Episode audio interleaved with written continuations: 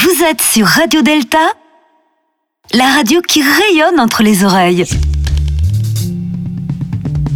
Vous écoutez l'été sur Delta et on embarque pour un moment qui va rayonner entre vos oreilles. L'été sur Delta, c'est une émission par semaine qui reprend les meilleurs moments de toutes nos émissions.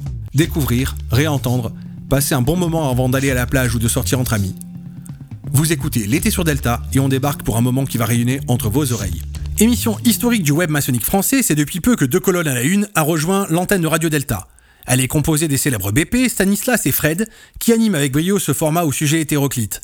On commence donc ce best-of avec une émission consacrée à la Ligue universelle du bien public, dirigée par Jean-Claude Baudry, qui était l'invité de l'émission. Salut les frangins, salut les frangines, salut les amis, je suis Fred, votre humble serviteur, et je suis ravi de vous retrouver sur Deux Colonnes à la Une, diffusé sur Radio Delta. Euh, J'ai toujours à côté de moi mes fidèles compagnons, BP euh, Barvador, je ne sais pas d'où vient ce, ce, nom. Je ne que la taverne pas. soit avec nous. D'accord, que la taverne soit avec lui surtout. Je crois qu'il en a bien besoin ce soir. Et euh, bien sûr Stanislas, le, le fidèle Wookie. L'animateur le plus poilu du PAF. Le plus poilu, bon ça j'avais pas de doute là-dessus. J'avoue que et puis notre trublion, euh, voilà, ça fait la deuxième fois qu'il vient chez nous, Lionel, et on est très content de t'avoir. Euh, je sens que tu vas aussi euh, faire partie euh, du décorum, tu vas voir. tu auras bientôt une place officielle et on va te gâter prochainement, t'inquiète pas. Alors ce soir, ce soir, effectivement, on aborde un thème tout à fait spécial pour cette émission de Deux à la Une. On va parler eh bien, du bien public, une question, un thème qui concerne bien sûr tous les, initiés de France et de Navarre et d'ailleurs, mais qui concerne bien évidemment tous les êtres euh, vivants sur cette terre. Euh, et, pour cela, euh, nous accueillons donc Jean-Claude Baudry, président de la Ligue universelle du bien public. Bonsoir Jean-Claude. Bonsoir à tous.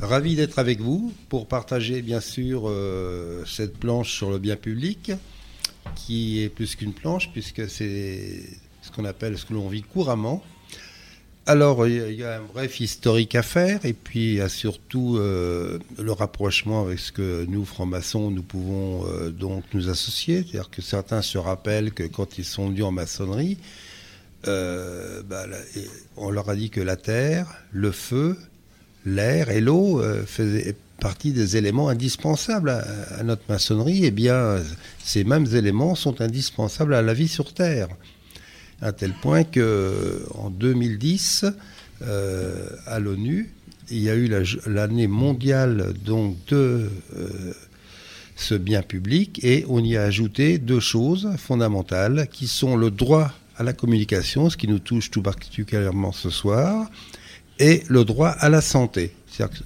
tout le monde devrait pouvoir avoir accès à cela.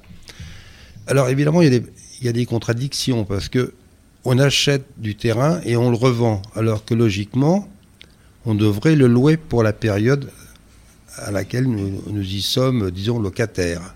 Nous ne sommes pas propriétaires, puisque la terre appartient à tout le monde, et, et nous sommes d'ailleurs euh, passagers. Euh, dans beaucoup de pays, à l'heure actuelle, il y a des baux de 99 ans. Voilà. Euh, bon, en France, on a, on a un peu l'esprit un peu cartésien. C'est à nous, on achète, on revend et, et on paye beaucoup d'argent. Euh, bon pour l'héritage, surtout à l'État. Voilà. c'est vrai, parce qu'il faut rappeler quand même que René Descartes disait mm -hmm. que l'homme est maître et possesseur de la nature. Donc effectivement, Jean-Claude, je, je, sens que tu, tu, as beaucoup côtoyé nos amis indiens et que tu as su justement t'approprier un esprit assez animiste, on va dire. Et alors, est-ce que, est-ce que Stanislas, est-ce qu'on retrouve cet esprit animiste de Jean-Claude Est-ce qu'on le retrouve dans son thème astral? Je ne sais pas, mais ce qu'on peut dire, c'est que la famille Baudry a fondé l'Acadie en 1604. Oula, oh là, oh la vache. Un des fondateurs, un des fondateurs. Que l'eau de feu soit avec nous. Il y avait le bon chaque, il y avait des bateaux qui partaient et dans chaque bateau il y avait euh, donc euh, euh, un charpentier, un forgeron, des gendarmes, etc. Enfin, y a, y a... Tu m'aurais dit des avions, je t'aurais pas cru. Hein. Voilà. Et par contre, euh, par contre, un siècle plus tard, on a vu arriver les prêtres, et là, le bazar a commencé à arriver parce que pendant un siècle. On s'est bien entendu avec toutes les tribus indiennes. Et puis, bon, bien sûr, après. Un siècle peinard Eh oui, ça, ça existe. À faire ce qu'on veut, sans être jugé. Presque. Alors, bon, donc. Et il partait. donc, j'ai eu la chance d'être dans cette commanderie de Templiers qui était juste le, dernier départ avant Brouage, qui a été construite toute part d'ailleurs dans les marais de façon à se cacher pour aller vers l'Acadie. Voilà, enfin bref, il y a beaucoup de choses qu'on pourrait. Mais là, ça nous emmène au niveau Templier. Voilà. C'est une autre histoire. Alors, concernant la Ligue universelle du bien public, avant ça s'appelait la Ligue du bien public. Et euh, ça a commencé sous Charles le Téméraire en 1465. Et Louis XI, qui était très possesseur, donc, a voulu récupérer tous les prêts communaux. Et avant, dans les communes, enfin dans, disons dans les fiefs, il y avait des terrains où le, plus pauvre pouvait faire, pouvait faire mettre son mouton au pré, ou pouvait avoir sa, sa vache pour avoir un peu de lait, ou enfin bref, ça lui permettait de survivre. Et euh, en supprimant cela, ben, il y a eu la grande misère, ils étaient affamés et puis ils ne pouvaient plus travailler pour les seigneurs. Et les seigneurs ne pouvaient pas non plus euh, ben, avoir un retour de, culture parce que donc ils sont ligués contre Charles le Téméraire et ils sont montés jusqu'à la tour de Montlhéry et Saint-Maur. Voilà, il y a eu un compromis et puis ils sont entendus. Enfin, finalement, ils ont redistribué. Parce que les seigneurs ont saigné Charles de Téméraire. Voilà. Donc voilà le départ du bien public qui a continué, qui a perduré euh, jusqu'à la Révolution. Il y a eu des hauts et des bas, euh, il y avait la fronde, enfin bref. Et à la Révolution, noblesse oblige, ça s'appelait la Ligue républicaine du bien public, qui, a continué jusqu'en 1932. C'était réavivé sous la forme association, au même titre que l'Église et autres après la loi de 1901. Et donc, euh, avant, c'était euh, un ordre international et c'était une distinction d'État, puisque euh, Donc c'est, en fait c'est la continuité parce que sur votre site il y a marqué fondé en 1932. Oui, euh, en, tant qu'association, loi de 1901, c'était euh, ce que fallait rentrer dans les ordres, comme on mmh. dit, d'association. Donc, ce qui est un paradoxe pour la loi. C'était un paradoxe par rapport à la loi de 1901 et modifié 1905, ce qu'on oublie souvent. Bon, avec Combes, c'était un petit peu cette modification. Donc pendant la guerre, ils sont repartis à l'étranger euh, notamment en Suisse, et c'était l'ordre international du bien public. Jusqu'en 1975, il y avait 1 500 000 personnes dans le monde. Et ils sont venus par décret de l'Assemblée nationale en 68. Et euh, De Gaulle, donc, avait fait l'ordre national du mérite. Et il avait supprimé les autres ordres, sauf deux qui gardaient sous le coude, ou trois, il y en avait un troisième, je ne sais plus lequel. Il y avait le mérite civique d'un côté qu'ils ont transformé en étoile civique, et la Ligue universelle, du, euh, la Ligue internationale du bien public qu'ils ont, qu'ils ont transposé en tant que Ligue universelle du bien public. Voilà. Euh, Parce que vous intervenez dans beaucoup de domaines, euh, j'ai vu, dans le, dans le domaine social, les ah enfants. Bah, Alors moi j'en ai évoqué qu'un, c'est la protection des femmes, quel que soit le pays, les coutumes, si j'ai bien lu. Oui, oui. et vous favorisez le, je dirais le l'école, l'instruction. Enfin, il y a beaucoup de domaines, on va y revenir, mais euh, bah, la première des très varié. La première des choses, nous, on ne fait pas que remettre de la médaille. Mmh. Sinon, on ne servirait pas à grand-chose. On, fait euh, une boutique et on vend de la médaille. Euh, bon, c'est pas le but. En tout cas, on te remercie, Jean-Claude, et voilà, on, on espère à très très bientôt. Eh bien, merci de m'avoir reçu.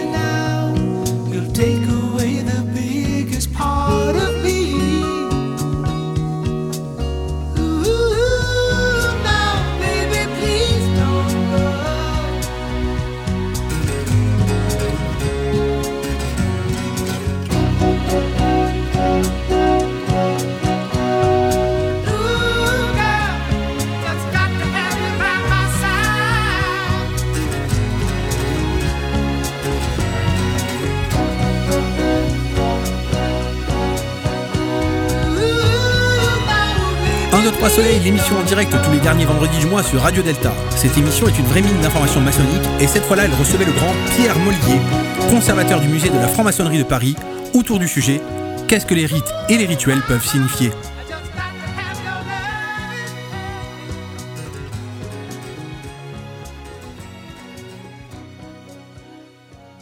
Pierre Mollier. Bonsoir Pierre. Bonsoir Philippe. Alors Pierre, vous êtes bien connu des francs-maçons et des francs-maçonnes. Tout le monde vous connaît en fait. C'est simple.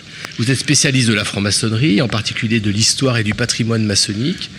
Vous êtes, sur les titres, hein, attention, ça va y aller là. Vous êtes directeur de la bibliothèque du Grand Orient de France, conservateur du musée de la franc-maçonnerie, et vous êtes également rédacteur en chef de la revue d'études maçonniques et symboliques. À quoi ça sert un rite en fait? Pierre Mollier. À quoi sert un rite? Eh bien, je crois que ça met en place une procédure qui est assez différente de la raison discursive. L'important, c'est le discernement et de ne pas mélanger les genres.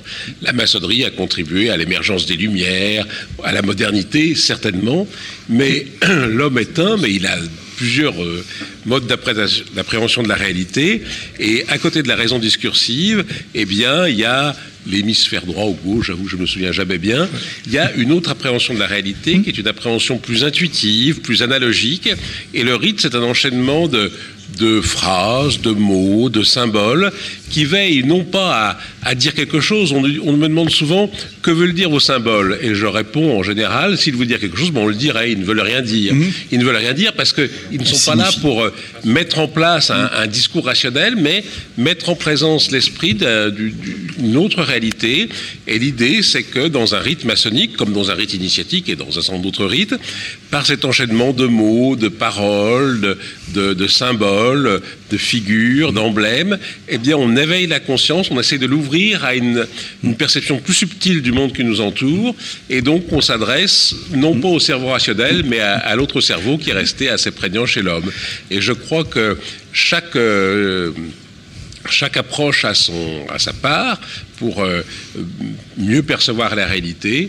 Et donc le rite, euh, c'est cet en- enchaînement euh, de, de- de- de mots, de phrases, de symboles fixés par la tradition. La tradition, c'est l'expérience humaine et qui est censée ouvrir notre conscience à une appréciation plus subtile du, du monde qui nous entoure, euh, fût-ce de façon assez lointaine. Alors, si, si on, si on veut sortir un peu du monde maçonnique euh, qu'on connaît bien et qui nous rassemble ici ce soir, euh, est-ce qu'il existe des, des rites autres qu'en franc-maçonnerie Ça paraît bien sûr, évident, oui. bah, donnons des exemples alors si c'est Euh, évident. la bar mitzvah, le baptême, la communion, les, Les rites religieux. religieux.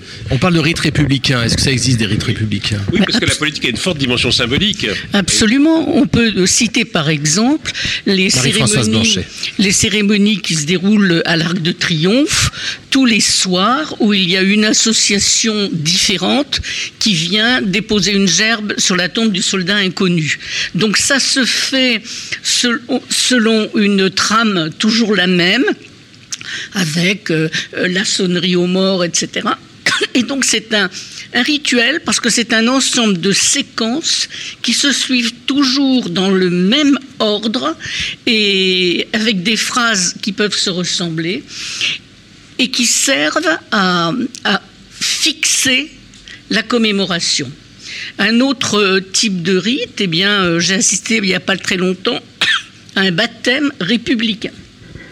Alors c'est quoi ça, Marie-Françoise, un baptême républicain? Bah, c'est passionnant parce que il s'agissait euh, d'une famille qui n'a pas de, de lien religieux, quel qu'elle soit, euh, ni de culture religieuse, comme c'est euh, souvent le cas en France, mais qui souhaitait absolument faire une fête pour présenter le bébé à la communauté. Parce qu'après tout, le baptême catholique, c'est la présentation du nouveau chrétien baptisé à la communauté chrétienne.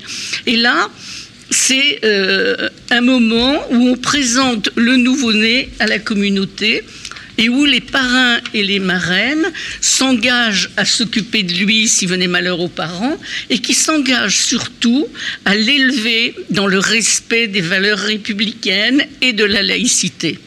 Et le maire fait tout un discours parce qu'il y a un cérémonial qui est euh, fixé et qui est dans toutes les mairies. Et c'était euh, très beau, très émouvant, très émouvant de se dire que promettre et plus que ça, jurer qu'on fera tout pour élever cet enfant dans les valeurs de la République, moi, ça m'a quand même beaucoup plu. Donc, Ma- Marie-Françoise, si, si je reprends un peu les éléments de ce que vous venez nous, nous apporter sur les, le baptême républicain, je et, et puis la- l'allumage de la, la flamme du soldat inconnu, Oui. je, je retire un certain nombre de choses. Je retire euh, l'aspect symbolique, bien sûr, hein, qui, qui est très fort dans, les, dans, les, dans le, le rite, l'aspect répétitif également, c'est-à-dire on refait toujours les mêmes choses Dans le même ordre. dans le même ordre. Il y a un respect en fait d'une régularité et puis euh, l'aspect émotionnel, c'est-à-dire qu'on parle non pas, comme disait Pierre Mollier, au cerveau. Alors je sais plus si c'est le droit le gauche, c'est pareil, je me mélange toujours les pinceaux. Mais en tout cas, on parle à l'émotion, on parle au trip. C'est quelque chose qui nous euh, qui nous fait vibrer en fait. hein. Alors y y a- il y a un point que il y a- y, deux mots que vous avez évoqués, Marie-Françoise. C'est le mot rite et le mot rituel. Alors peut-être il faudrait éclaircir un peu les deux choses parce que souvent on se mélange un petit peu les choses entre rite et rituel. C'est quoi un rite par rapport à un rituel? Puis après je redonnerai la parole à Philippe, Pierre qui, si, qui Philippe, voulait. si- si vous voulez bien, mon cher Philippe, Je veux euh, tout. je tente d'en donner une définition dans ma chronique tout à l'heure. D'accord, donc on, on- on attendra encore quelques minutes pour avoir la chronique de Marie-Françoise. Pe- Peut-être que le rituel, euh, après je, évidemment je laisserai la, la- la parole à Pierre, c'est la mise en musique du rite. Un rite, ça permet de passer, ça permet de passer d'un âge à l'autre, d'une d'un dedans à un à dehors, etc. ouais. Et la rituel, le rituel, c'est la, la mise en musique de tout ça. Euh, comment on fait pour passer d'un temps profane à un temps sacré, d'un temps religieux à un temps euh, euh, normal Voilà, c'est la mécanique qui permet au rituel, j'allais dire, de s'incarner, de vivre, enfin au rite de s'incarner, de vivre. Le rituel, c'est la façon dont on va mettre pratiquement en musique le rite, parce qu'il faut bien le mettre pratiquement. Euh, voilà, mon cher Pierre. Alors sur ce point, moi la distinction que je ferais, c'est que le rituel, c'est la nature de la procédure. Le rituel, c'est le fait justement d'avoir un discours qui n'est pas forcément rationnel, mais qui est l'enchaînement d'un certain nombre de séquences, de paroles, de symboles, etc. Et le rite, c'est que dans ce domaine, il y a plusieurs traditions. Et un rite, c'est une de ces traditions, un rite maçonnique, un rite euh, autre chose. Et ce que je voulais dire à- à- en complément à ce que disait Marie-Françoise, c'est que ces ré- cérémonies républicaines qui connaissent effectivement un, un regain d'intérêt, elles sont d'origine maçonnique en fait. Elles sont d'origine maçonnique parce que c'est finalement les religions de la Révolution, la théophilanthropie de chemin du Pontès, qui quand elle a été interdite par Napoléon s'est réfugiée dans la maçonnerie, dans ce qu'on appelle les cérémonies paramaçonniques, la reconnaissance conjugale, l'adoption, etc. Et sous la Troisième République, quand il y a eu besoin de cérémonies détachées du contexte religieux, bien on a fait appel à ces cérémonies-là. Donc il y a une sorte, elles peuvent paraître modernes, mais effectivement elles répondent elles aussi à une tradition, et une tradition qui remonte à la théophilanthropie de la Révolution française. Merci Pierre. On va écouter tout de suite la chronique de Beach, mais avant ça, on va écouter un petit clin d'œil à notre invité de ce soir.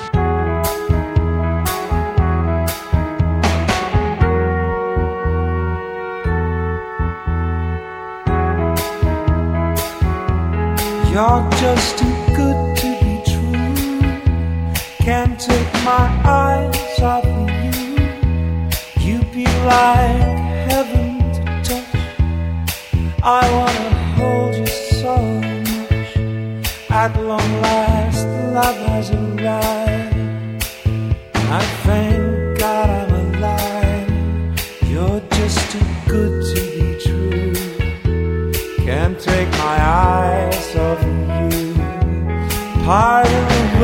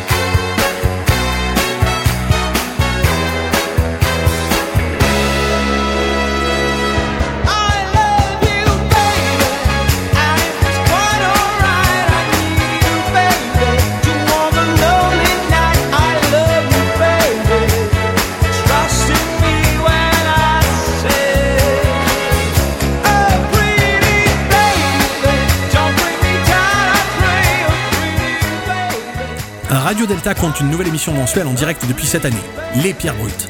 C'est sous la houlette de Adrien Dutou, accompagné par ses camarades, Julie Triol, Igor Gonzola, Nance Le Berger, Ingrid Léal, Louis Titi et bien d'autres, que le premier vendredi du mois vous pouvez entendre cette émission sur les ondes de Radio Delta. Le sujet qui intéresse les trubillons des Pierres Brutes ce mois-ci est l'art martial. Y aurait-il un point commun entre art martial et art royal? Une question qui va être posée à Madi, pratiquant et spécialiste en arts martiaux. Êtes toujours sur euh, Radio Delta et plus précisément sur euh, les pierres brutes. Et tout de suite, euh, nous allons euh, enchaîner un peu avec un petit échange avec Madi. Salut Madi, comment ça va? Yes, salut. Ouais. Et toi? Ouais, tranquille. Alors dis-moi, euh, bah déjà, mais merci d'être là. Ça fait plaisir. Pas de soucis. Ouais, et dis-nous, Madi, euh, qui es-tu? Si je suis là ce soir, c'est surtout pour le côté pratiquant d'arts martiaux. ah, ah, bah là on y est, donc on est en plein dans le thème. Dans, enfin, dans le large, dans le sens large du terme. Euh, pratiquant d'arts martiaux, on va dire. Ça peut se, décou- ça peut se découper euh, en, plusieurs, euh, en plusieurs types de pratiques. Ah Bah, bah, tout à fait, justement. Parce que, pour- dans un premier temps, tu, tu peux nous dire quelle est ta discipline du coup? Parce qu'on dit les arts martiaux, les arts martiaux c'est un peu large, il y a plein de choses, il y a plein de sports. J'en- ai évoqué quelques-uns tout à l'heure, j'en ai dit à la flopée, je sais même pas si ça parle aux gens, mais du coup, toi, c'est quoi précisément que tu Oui, pratiques? mais justement, c'est pas pertinent parce que si on parle d'arts martiaux dans le sens budo, dans le sens voie martiale, c'est euh, des choses dont on va dire qu'elles sont modernes, qu'elles sont, nées, je sais pas, dans les années 60 ou ce genre de choses. Et euh, du coup, oui, ça parle à tout le monde. Mais euh, donc, quand on parle de karaté-do, de, judo, de kendo, de iaido, de kyudo, ou ce genre de choses. Mais euh, si par contre on parle d'arts martiaux traditionnels, donc d'écoles qui sont nées euh, au XIVe siècle, XIIIe siècle, là c'est plus du tout parlant pour, euh, pour ceux qui ne connaissent pas euh, le domaine en question. Euh, Il y a une école, la Tenchi Shoden Katori Shintoryu. Ok, d'accord. Alors là, ça commence à devenir super technique. Donc, dans l'idée, tu es en train de nous dire finalement que ce qu'on entend nous comme étant les arts martiaux, on va dire le- un peu le commun des mortels, c'est pas forcément ce qui est vraiment, véritablement les arts martiaux? Exact. En gros, pour utiliser des termes. Pour faire simple, oui. Mais si on prend euh, en exemple une école qui est euh, la plus ancienne, en tout cas dans les écoles japonaises, à avoir des preuves euh, authentiques de son existence, de sa date de création, etc., etc., il y a cette école-là. Euh, C'est la la Shoden D'accord. Katori Shintoryu. Donc Et- si de parler de ces écoles, euh, ça n'a pas de... Enfin, ça Et si on prenait un peu à, à la base au commencement, bon, toi, Madi, euh, que- quelle est ta discipline? Qu'est-ce que tu pratiques comme art martial? Mais si tu peux nous en parler un petit peu, euh, délier un petit peu tout ça pour qu'on y voit clair, nous qui sommes complètement profanes. Ce qui est plus discipline. pertinent, ce serait de parler de Koryu. Les Koryu, c'est euh, donc les, les écoles traditionnelles martiales euh, japonaises. C'est des écoles euh, dont euh, les plus anciennes remontent euh, avec des traces authentiques de, du XIIe siècle, XIe siècle. D'accord. À peu près cette période. Et euh, qui euh, sont toujours, euh, sont toujours d'actualité. Euh, c'est des écoles qui sont nées dans un contexte où au Japon, il y a eu, euh, il y a eu euh, une mainmise du, des pouvoirs euh, militaires, des pouvoirs économiques, des pouvoirs, Enfin, la, la, la classe, euh, la classe dominante japonaise, c'était la classe. Tu la veux vraiment pas me dire ce que tu fais comme discipline Non, mais- ça, rien à faire. Non, mais genre, tu dis-moi clairement, tu vois, Non, je m'en fous de ta question. Non, mais comme ça, au moins, on est d'accord. Non, c'est pas. Non, mais c'est juste. Tu vois, j'ai un autre art, c'est celui oratoire, tu vois. C'est pour mettre à cadre. Il y a une table entre nous, tu C'est pour mettre à cadre. Ça me va, un je te taquine. Le cadre, c'est pour dire qu'il y a tout un ensemble de pratiques qui sont liées à des pratiques purement guerrières, des écoles qui ont été instaurées pour euh, apporter une apporter un apporter un, un savoir un savoir martial au- à la classe guerrière. C'est euh, je parle uniquement du Japon euh, quand, quand je parle là. Toutes ces écoles là, ça, s'appelle des koryu. On parle de bujutsu, donc de, de technique, jutsu technique, et bu c'est euh, le militaire, le martial, donc de technique martiale. Et ensuite, euh, au cours de, vers euh, les années 50, 60, il y a eu, euh, il y a eu plusieurs, euh, plusieurs grands noms, type euh, Jigoro Kano, Gichitsu Nakoshi, qui ont, euh, qui ont pris euh, ces, ces bujutsu et qui ont fait des budo, donc des voies martiales. Ah, Ils ont retiré la substance létale pour en faire une méthode d'éducation. Et donc, quand on parle de judo, karaté-do, kendo, iaido, etc., là, on parle de voie martiale. Quand on parle de iai-jutsu, euh, de, par exemple, en aikido, l'école qui a le plus influ- influencé le fondateur Morihei Ueshiba, c'est euh, la Daitoryu Aikijutsu. Et cette Daitoryu Aikijutsu a plus de 1000 ans d'existence. Et c'est une école purement martiale, donc qui transmet un savoir purement létal. Euh, le, fondateur de l'aïkido en a fait une voie martiale, donc un budo, pour transmettre autre chose que, que des simples capacités létales. Ce seraient des personnes qui, à un moment donné, auraient vu euh, la, possibilité qu'avaient euh, ces arts martiaux vulgairement primitifs de pouvoir s'étendre pour différentes autres personnes à différentes autres sphères de la société. Voilà, avec des euh, comment dire, avec un sens qui est plus moderne, en tout cas. D'accord, et tu peux nous rappeler le nom de ces anciens arts martiaux de ces nouveaux arts martiaux? Ces anciens arts martiaux, on peut les classer dans les bujutsu. Donc bujutsu, bujutsu, les euh, les nouveaux dans les budo et euh, ensuite les sports de combat qui sont liés et qui découlent de ces de, de ces nouvelles pratiques martiales, on peut les classer dans les kakutogi. Mais aussi il y a d'autres catégorisations. c'est- les cas qu'on met de côté. C'est comme les, sports de combat, on va dire, mais tu as d'autres classifications. Par exemple, le, le systema, qui est pratiqué par euh, les, les, les spetsnaz, les spéciaux euh, Ouais. euh, russes, c'est classé dans les, dans les shinbujutsu, donc dans les nouvelles techniques martiales. Et mettons le, le, le, le- le kung fu qu'on aurait pu voir, qu'on qu'on aurait pu, qu'on voit encore dans les films. Mettons l'époque de Bruce Lee, le kung fu, ce serait, ce serait quoi comme. le kung fu- Moi, quand je parle de. Quand tout à l'heure, ce, que- ce dont je parlais, c'était vraiment des classifications liées aux traditions japonaises. Mais euh, ensuite, si on parle de kung fu, kung fu, c'est un terme générique, en fait. Ça, ça veut dire, euh, ça veut dire un martiau, euh, très vulgairement. Donc, euh, on peut avoir, je sais pas, je crois qu'il y a plus de 3000 écoles de kung fu, ou quelque chose comme ça. D'accord, d'accord, d'accord. Et finalement, toi, qu'est-ce que tu pratiques Non, mais si, ça me, alors, mais ça me plaît. On a fait tout le tour du tableau. Qui, d'ailleurs, tu nous as appris des choses qui sont extraordinaires. Je t'en remercie. Et, euh, et puis, bah, maintenant qu'on y voit un peu plus clair, est-ce que toi, tu peux nous dire comment. bah, alors, qu'est-ce que tu pratiques? La question, ça pourrait être différent. Comment est-ce que tu abordes, dans ce cas, ta pratique de, euh, de ce que j'appellerais bah, les arts martiaux en, en sens large? Donc, Comment tu l'abordes? Moi, j'ai eu un parcours un peu particulier parce que dès le début, j'ai commencé par les Koryu. Euh, Les on rappelle, c'est les techniques martiales, donc celles qui sont euh, ancestrales, disons. Exact. Euh, sur, enfin sur ces écoles-là, sont centrées surtout sur la pratique du sabre, même si c'est pas l'élément le plus important. Mais en tout cas, c'est ce qui, c'est ce qui aujourd'hui a été le plus transmis, a été le, plus, le, le mieux préservé. Il y a des pratiques qui ont été oubliées, qui ont été. Il y a, il y a des écoles où, euh, où, euh, où on pouvait apprendre la nage en armure, la nage en armure pour les. Donc c'est vraiment. Enfin, le, le sabre a. On est vraiment sur la dynamique ancestrale, euh, sur, sur- c'est- Voilà. c'est- le combattant, comment est-ce qu'il peut gérer quoi. Voilà. avec une armure, tu te poses pas la question dans la vie de tous les jours. C'est vrai que prendre des cours de neige en armure, c'est bah, faut être pointu quand même, tu vois. Ben, c'est comme pour euh, le judo d'aujourd'hui, si on prend en compte les euh, origines, les origines martiales du judo, les, les- les anciennes écoles de jujutsu, c'est des écoles qui peuvent se pratiquer en armure. C'est des et avoir une armure de 60 kg sur le dos, c'est pas la même chose que de pratiquer comme un sport de combat sur, euh, enfin un sport sur, euh, sur un terrain, sur, euh, un ring ou autre chose. Mais donc moi j'ai commencé par les koryu et en fait depuis une dizaine d'années je navigue entre entre arts martiaux traditionnels, arts martiaux modernes et des fois sport de combat. Donc je fais les trois, selon, selon ma recherche. Mais pour pouvoir nous laisser le temps justement de, de méditer dans le silence, chacun d'entre nous, euh, tous ces propos qui nous ont été amenés, je vous propose d'écouter cette musique. Ok, on y va, on va commencer. 7, 8, il y a nos manettes, c'est parti.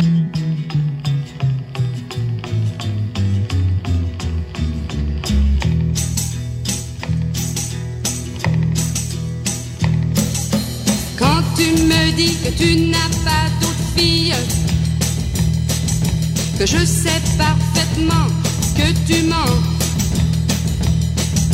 Tout le monde sait que tu me trompes souvent. Alors méfie-toi, je t'avertis maintenant.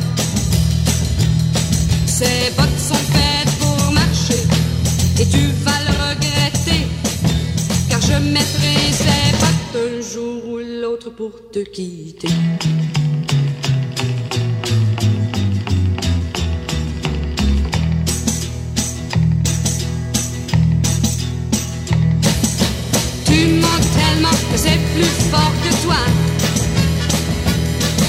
Et tu ne sais jamais où est la vérité.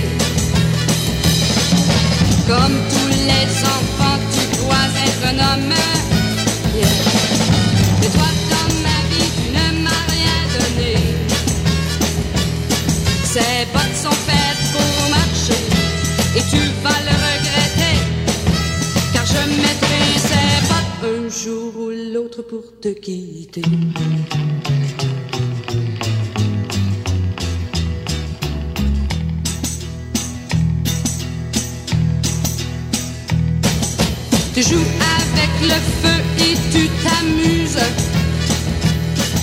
Mais un jour viendra tu vas te brûler. Ha! Un autre a pris ta place et moi je l'aime bien. Et ce qu'il est, tu ne le sauras jamais. Ces bottes sont faites pour marcher et tu vas le regretter. Car je mettrai ces bottes un jour ou l'autre pour te quitter.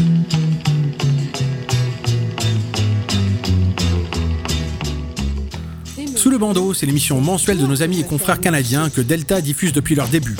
C'est une émission très focus sur des sujets propres à la maçonnerie, qui est aussi une bonne porte d'entrée pour les personnes désireuses de comprendre cet univers si particulier. Il recevait dans l'extrait suivant Jacques Louélan pour parler de l'histoire de la Grande Loge du Québec.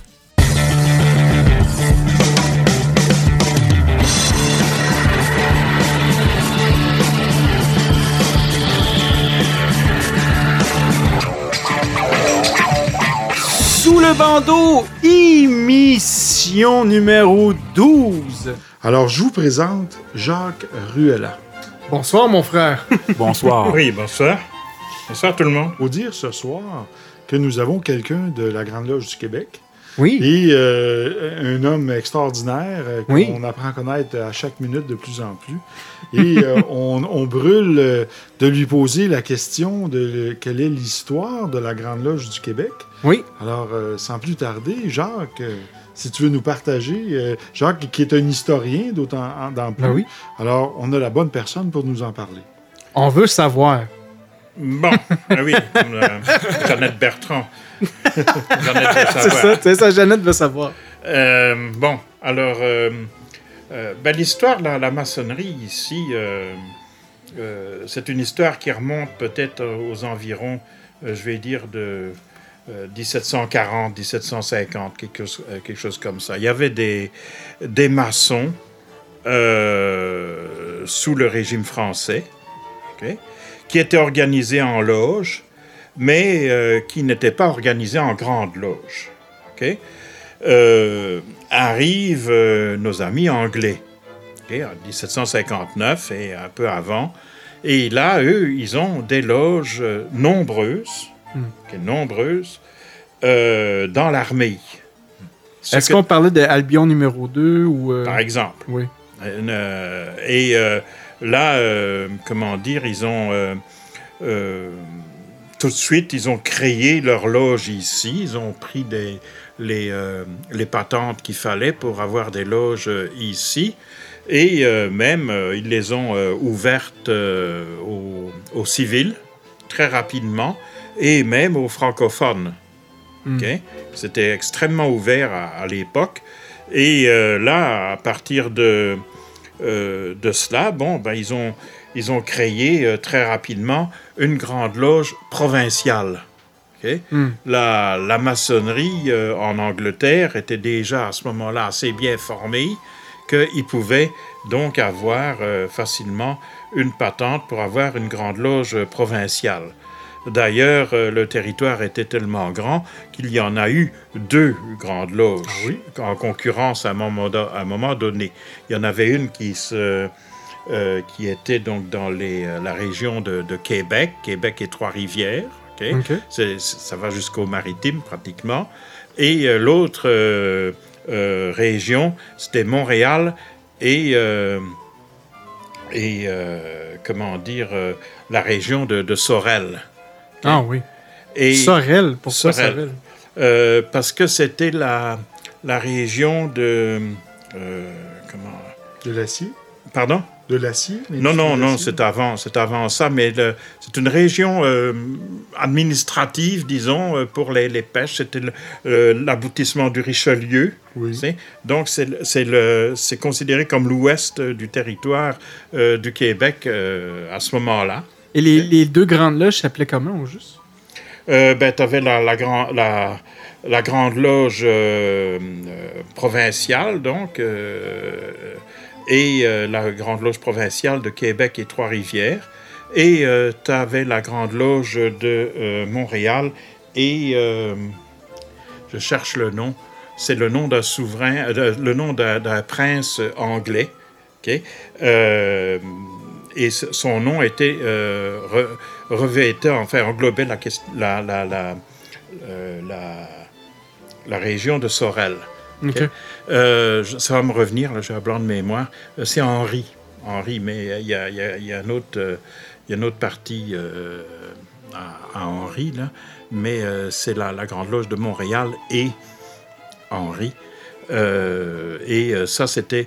bon, à un moment donné, il y a eu toutes sortes de, de, de tractations parce que cette, la Grande Loge provinciale, finalement, a existé à partir de 1759 pendant 110 ans, donc jusqu'en 1869. OK. Euh, et en 1869, là, euh, ils ont décidé, on a décidé à un moment donné qu'on allait avoir, ben, il fallait deux, deux grandes loges différentes, ok? une pour le euh, Haut-Canada, puis une autre pour le Bas-Canada. Euh, euh, on n'était pas encore rendu au Canada et au Bas-Canada, mais on sentait qu'il y avait euh, deux, deux entités qui se... qui étaient en train de se monter, là, si tu veux. en érection. Oui, euh, on peut dire comme ça. Et euh, comment Mer- dire Merci, euh, Hervé, de, de cette. euh, cette précision anatomique. Oui, oui. Bon, alors euh, euh, là, euh, vous avez donc euh, deux grandes loges qui se forment et la grande loge euh, des Anglais que les Anglais créent, ok, euh, dans dans l'Ouest, c'est-à-dire euh, en fait euh, Ottawa et euh, Toronto et enfin l'Ontario, euh, va s'appeler la Grande Loge du Canada. Ok, La Grande Loge du Canada. Donc, eux sont appropriés le Canada au complet. Oui, mais attends. Euh, ce- L'affaire, c'est que euh, on, au Québec, on ne s'est pas euh, laissé faire. Mm. ok? Et on a décidé tout simplement à ce moment-là de faire comme sécession. Oui. Et pas sécession, mais disons de s'organiser entre nous et de euh, d'appeler ça la Grande Loge du Québec. Ben, en fait, on va, on va aller à une autre pause rapidement. Donc, euh, restez avec nous, mesdames et messieurs, et on vous revient avec la suite. Ne quittez pas. Don't know much about history. Entre deux moritos et un coup de soleil, retrouvez-nous en podcast tout l'été. N'oubliez pas de vous abonner à nos podcasts via iTunes en suivant le lien en bas de page. C'est tout pour moi. Vous avez écouté l'été sur Delta et à la semaine prochaine. But I do know that I love you. And I know that if you love me too, what a wonderful world this would be. Don't know much about geography. Don't know much trigonometry. Don't know much about algebra. Don't know what a slide rule is for, but I do know one and one is two. And if this one could be with you, what a wonderful world this would be. Now, I don't claim to be an A student, but I'm trying to be. For maybe by being an A student, baby, I can win your love for me. Don't know much about history, don't know much biology, don't know much about a science book, don't know much about the French I took, but I do know that I love you, and I know that if you love me too, what a wonderful world this would be. La ta ta ta ta ta ta. History.